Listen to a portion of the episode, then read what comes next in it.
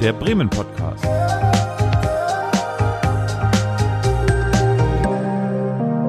Aus dem Herzen der Hansestadt.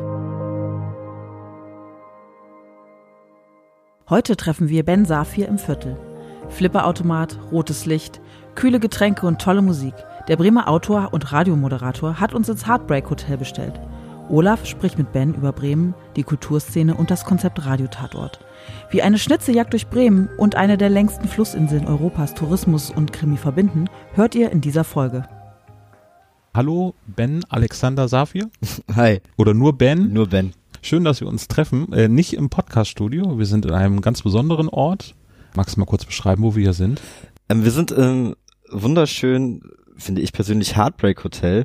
Es ist eine äh, kleine, aber feine Kneipe im Bremer Viertel, wo, ähm, glaube ich, viele Bremerinnen und Bremer kennen äh, den Ort hier so zwischen vier und sieben Uhr morgens als letzte Station einer langen Nacht.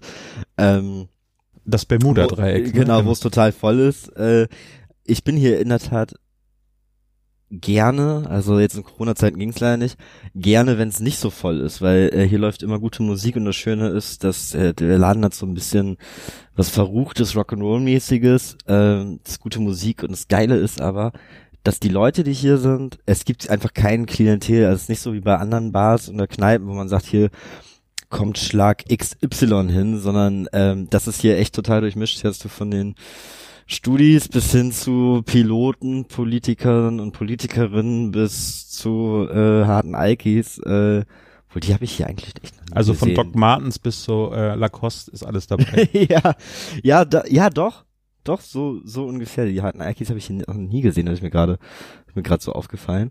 Aber nein, es ist einfach, es ist eine schöne Atmosphäre mit netten Leuten und es ist, ähm, wie gesagt, wenn man nicht samstags um vier Uhr morgens hier reingeht, dann auch äh, nicht ganz so voll. Das ist eigentlich auch ganz schön. Ja, und für alle, die den nicht kennen, ähm, für dich ist das hier ein besonderer Ort, weil du als Autor den ersten Radiotatort, den du geschrieben hast, hier als Handlungsort gewählt hast.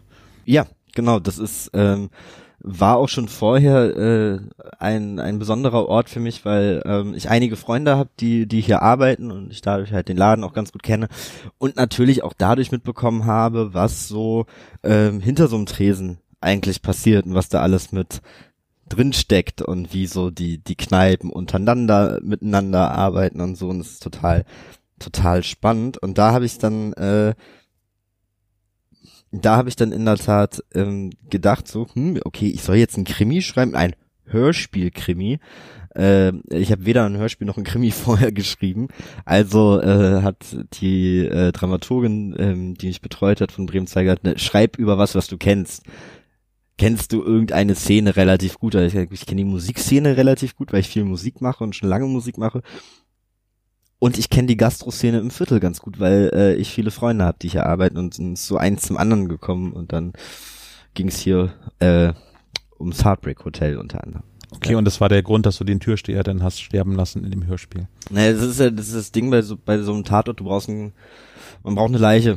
Und dann äh, habe ich überlegt, mit wem will ich es mir hier nicht verscherzen? Nein, Spaß. Ähm, das war nicht, das war nicht so ganz der Gedanke, sondern der Gedanke war äh, in der Tat, ich wollte so ein bisschen Mord im Orient Express mäßig aufziehen. Also jemand ist tot und alle können es gewesen sein. Und das ist natürlich ein Türsteher, hat einfach, der macht sich am Abend so viele Feinde. Und da ist die Verdächtigenliste natürlich irre lang. Und äh, dann habe ich gedacht, da muss wohl der Türsteher dran glauben. Also machst du deinen Lieblingsort zu einem Mordsort. Oder einem Nee, Tatort, sollte man eher sagen. Ja. Äh, der Mord ist nicht direkt im Laden passiert, ist äh, auf der Straße davor passiert.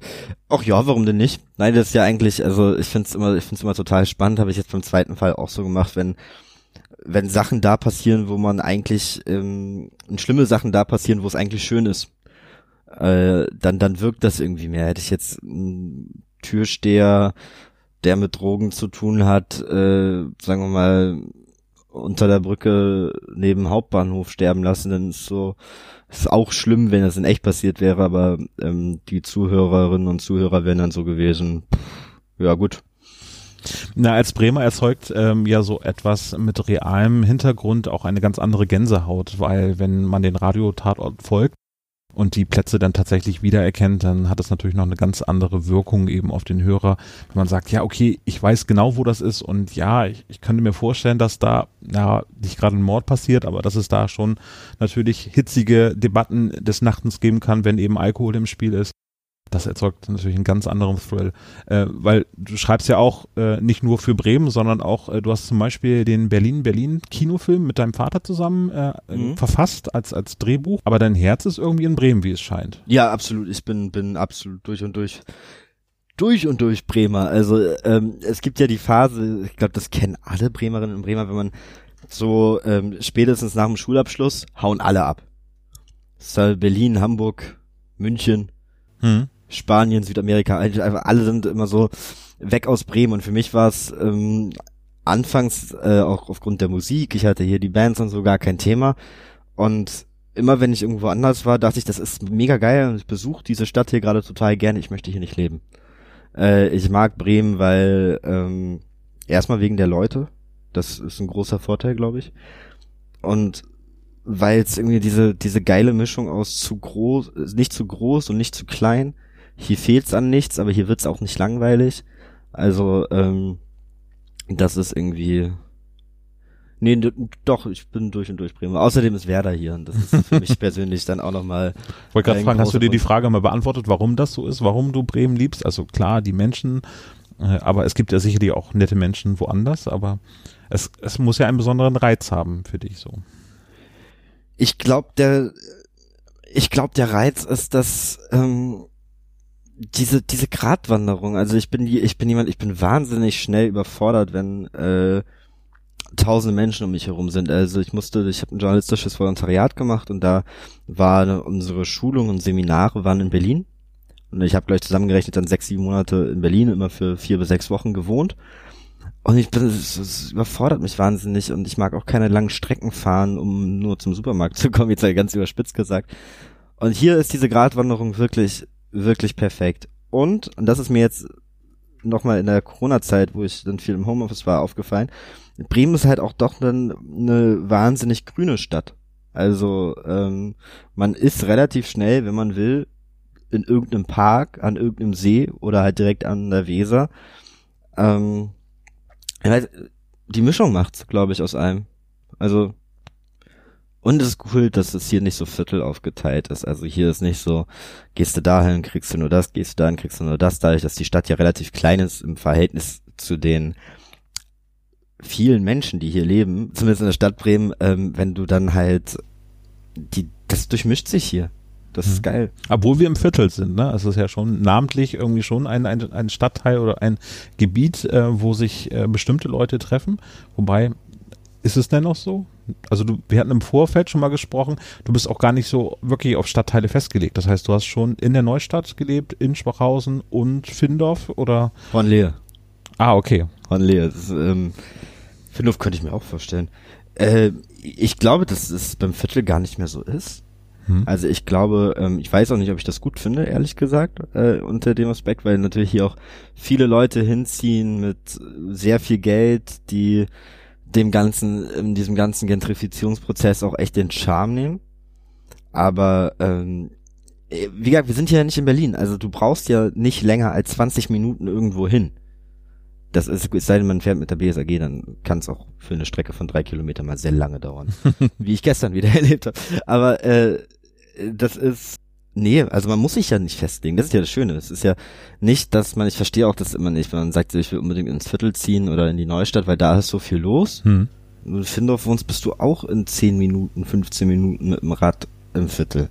Wie bist du denn jetzt hier? Ich bin jetzt mit der Bahn gekommen. Mit der Bahn? Mit der Bahn. Ja. Mit dem Auto ist auch schwierig, ja, ne? Also Parkplätze sind natürlich ein Thema hier im Viertel. Ich fahre mehr Auto, als mir lieb ist. Hm. Ähm, das hat viel mit der Musik zu tun. Aber ich will ins Viertel niemals. Also Rad oder ich gehe auch gerne zu Fuß hier hin. Im schönen Wetter, das hat jetzt heute die Zeit nicht zugelassen. Äh, aber äh, ist ja auch so drei Kilometer dann zu mir nach äh, Schwachhausen. Das kann man auch ganz gut irgendwie in 20 Minuten mal laufen, das Stück.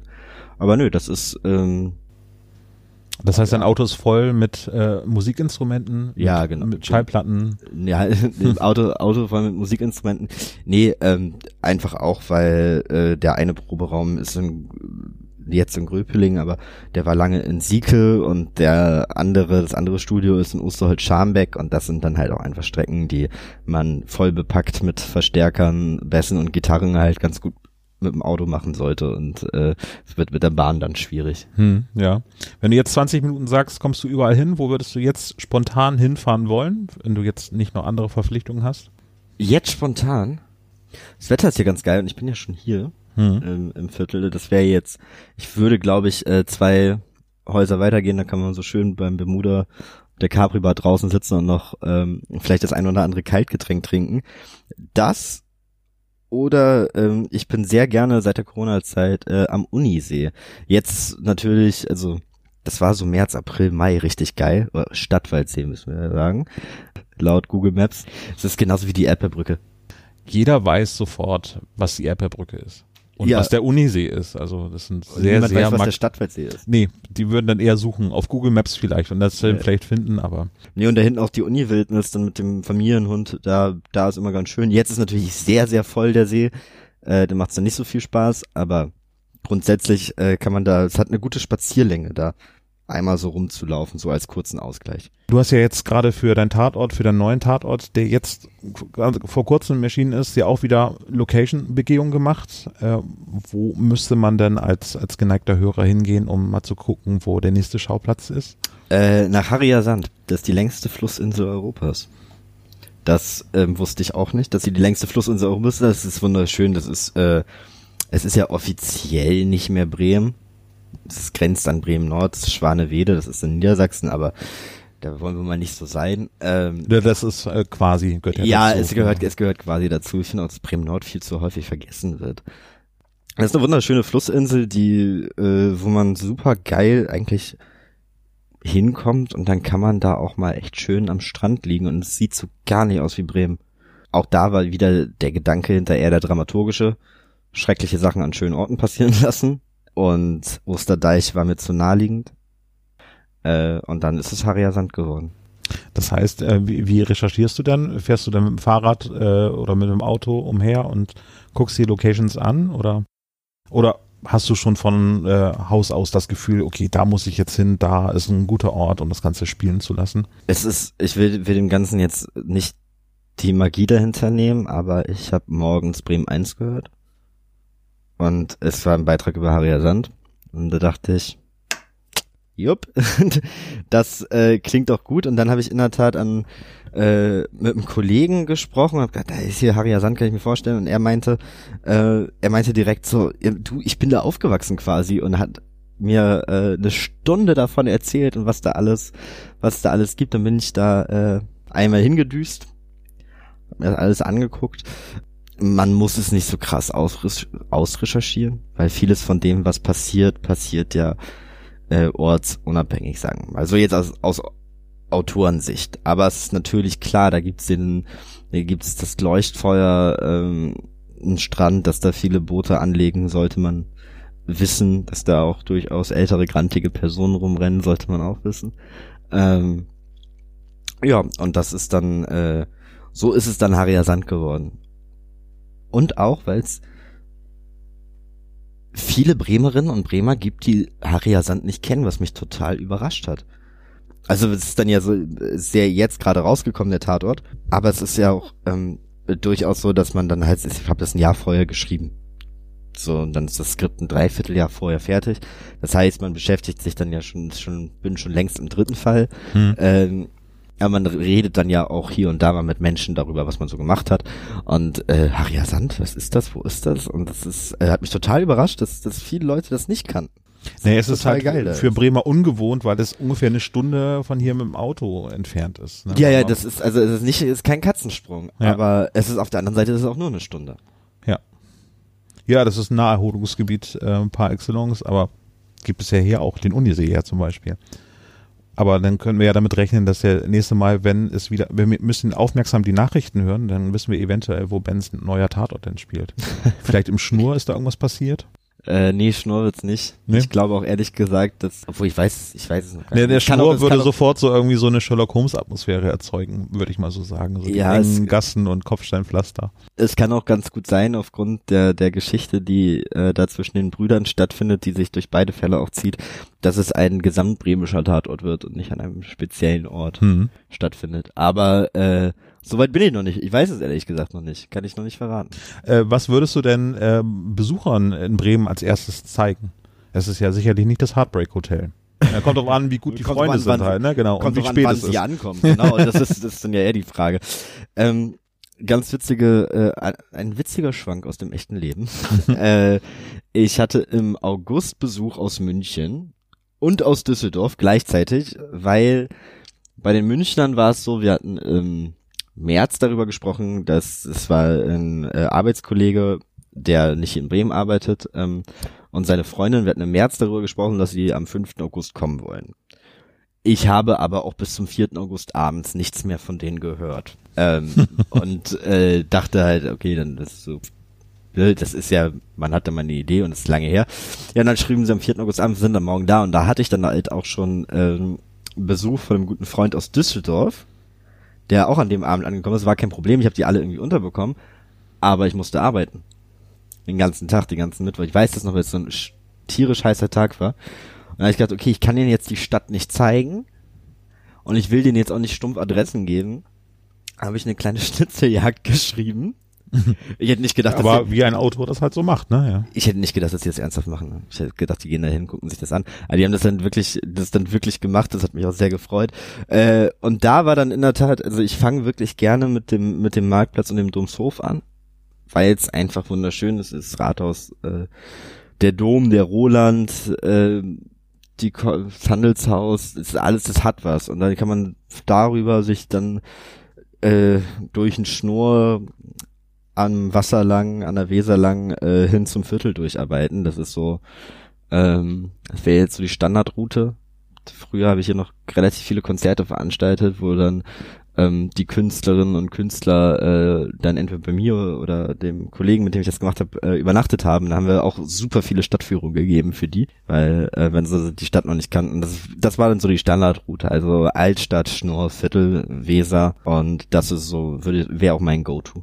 Okay, also die Stadtmusikanten waren sicherlich auch dabei. Ja, ja, ja. Ich, ich würde vermuten, dass jeder äh, Besucher gesagt hat, die sind viel kleiner, als sie sich das vorgestellt haben. Ich überlege gerade, ob das überhaupt jemand gesagt hat.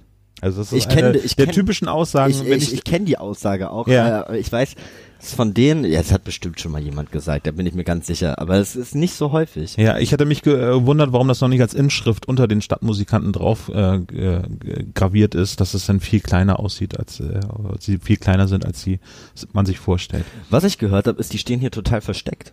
Ich dachte, das wäre hier Wahrzeichen. Ja, Das, das, Ja. das, das hat eher einige gewundert. naja, ich weiß nicht, aber wie- so unprominent ist der Ort am Rathaus dran auch eigentlich nicht. Ja, aber das ist so, also ich glaube so im Vergleich zum Roland. Ich glaube, die haben so erwartet, dass dann halt das irgendwie so. Ja, das wäre aber eher amerikanischer Gedanke, dass diese ähm, Sehenswürdigkeiten direkt nebeneinander stehen würden. Ich glaube, da würde der Charme der Innenstadt auch verloren gehen, so ein bisschen. Absolut. Aber du machst mich tatsächlich neugierig, was die Schnitzeljagd so ähm, beinhaltet. Ich würde, mal eben schnell nachgucken? ich würde fast fragen, ob du uns die zur Verfügung stellen kannst, weil das wäre super äh, für unsere Hörer, dass wir quasi auditiv noch einmal so eine Schnitzeljagd anbieten können. Schnitzeljagd bei 1000 Grad Außentemperatur durch Bremen. Hier ein paar feine Aufgaben. Wie viele Zaunzacken hat der Roland? Welche Farbe hat das Dach des Rathauses? Auf welcher Seite, in Klammern Himmelsrichtung vom Rathaus, stehen die Stadtmusikanten? Was passiert, wenn man Geld ins Bremer Loch wirft? Begib dich um Punkt 55, also 5 vor der vollen, äh, in die Böttcherstraße auf den etwas in Anführungszeichen größeren Platz und mache ein Video zur vollen Stunde. Trust me. Finde das Schnurr und finde dort die engste Straße Bremens, in Klammern Deutschlands. Das weiß ich, das wollte ich nur nachgucken. Ist das nicht so? Die Ist sie, engste glaube ich, ja. Ja, ne? Hm? Wird für mich schon eng. Ja, wie, wie breit ist sie? Äh, finde das Konzert Clubboot MS Treue. Laufe von hier aus am Deich bis zur Sivalfähre. Wie viele Poller stehen im Wasser auf dem Weg? Und hier kommt nur mal jetzt Shame on mir hinzu, dass ich wirklich nicht davon ausgegangen bin, dass sie das machen, sondern einfach nur zu den Orten gehen. Ich habe nicht den blassesten Schimmer, was die richtigen Antworten auf die Fragen sind. Also natürlich, ich weiß, auf welcher Himmels, in welcher Himmelsrichtung die Stadtmusikanten stehen und äh, ich weiß auch, welche Farbe das Dach hat, aber äh, keine Ahnung, wie viele Poller Ja, es kommt drauf an, ob es jetzt gerade instand gesetzt worden ist oder nicht. Ne? Also. Ich hätte grün gelten lassen, hm. sagen wir so. Äh, also das sind, äh, ich hätte, bin nicht davon ausgegangen, dass sie es machen. Also sie haben es gemacht, ich glaube, es sind 13 oder 14 Poller von äh, unten tiefer bis zur Sivalfähre.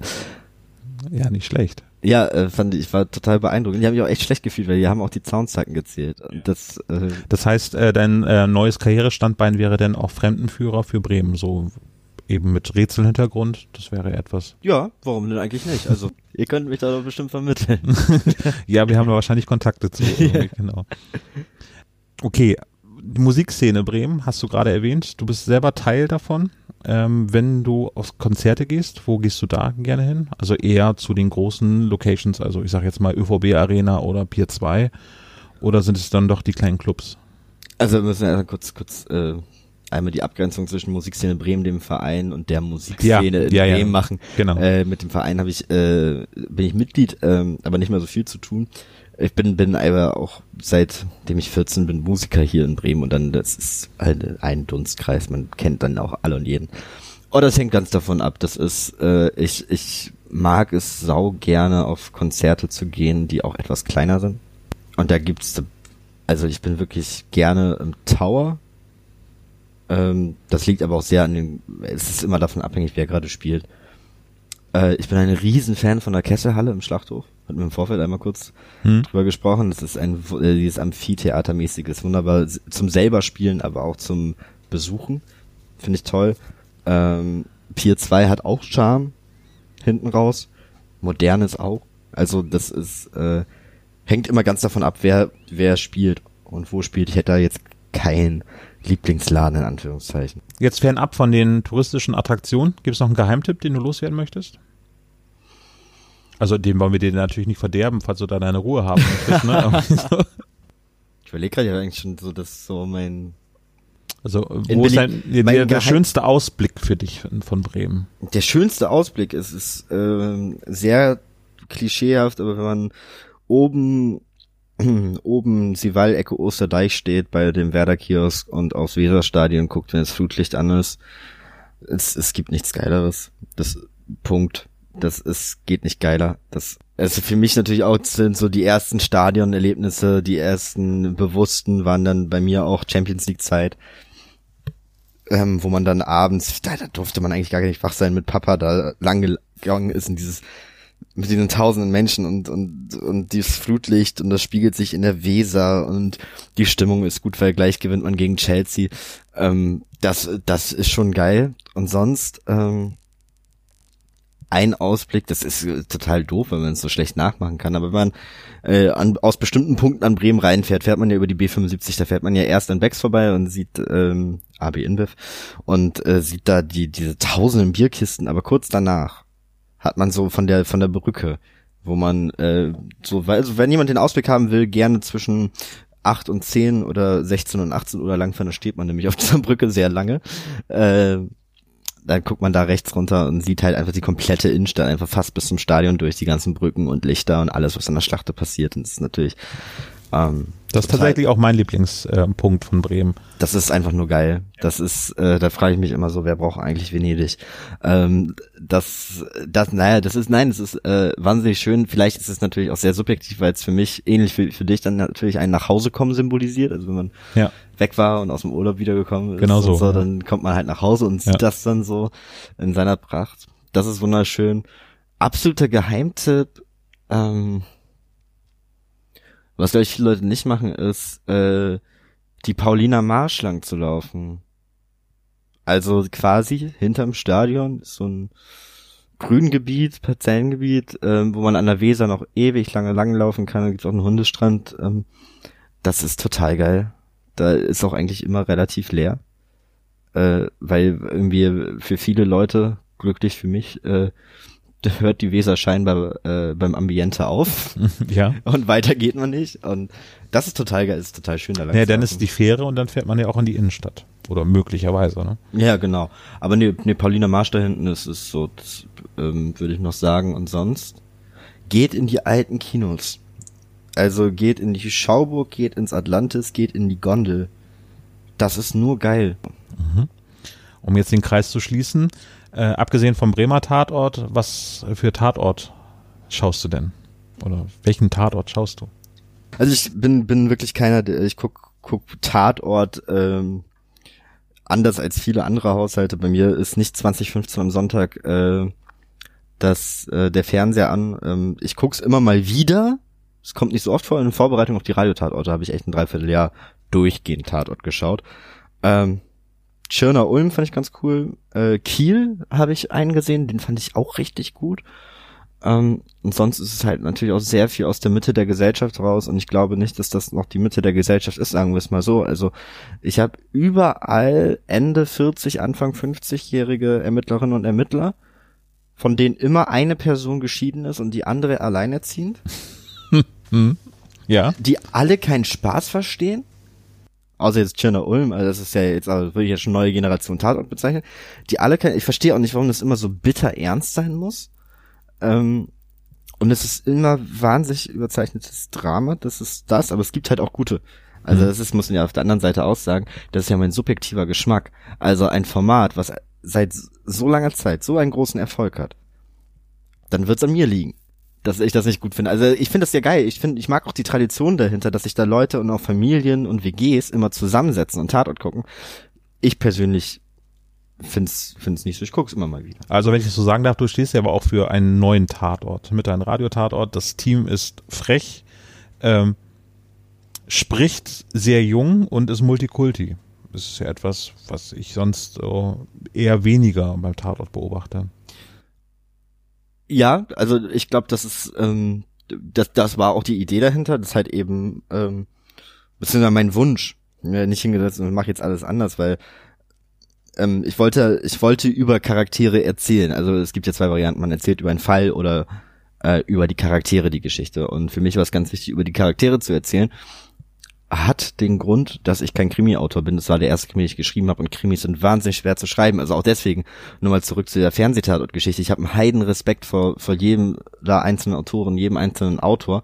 Weil es so sauschwer ist, so dieses, diese, diese Logikstränge dahinter und so. Also ähm, das kann ich auch, da ziehe ich meinen Hut vor.